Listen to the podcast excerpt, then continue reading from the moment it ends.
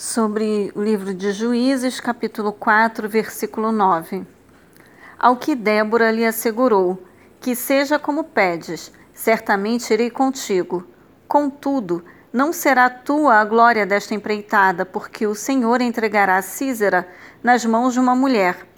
E, levantando-se prontamente, partiu Débora com Baraque em direção a Quedes. Análise. Débora ou Deborá foi a única mulher juíza entre todos os juízes de Israel. Conforme a tradição, as mulheres eram relegadas a um segundo plano na estrutura tribal de Israel.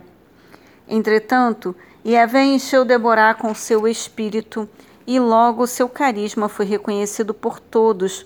É, por isso também Baraque a procurou.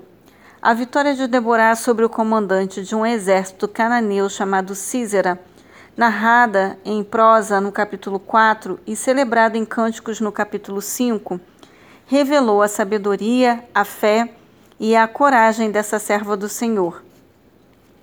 Na ocasião da ameaça cananeia proveniente do norte, o povo de Israel foi incapaz de unir forças para reagir até que Deborah os conclamou à batalha no Senhor.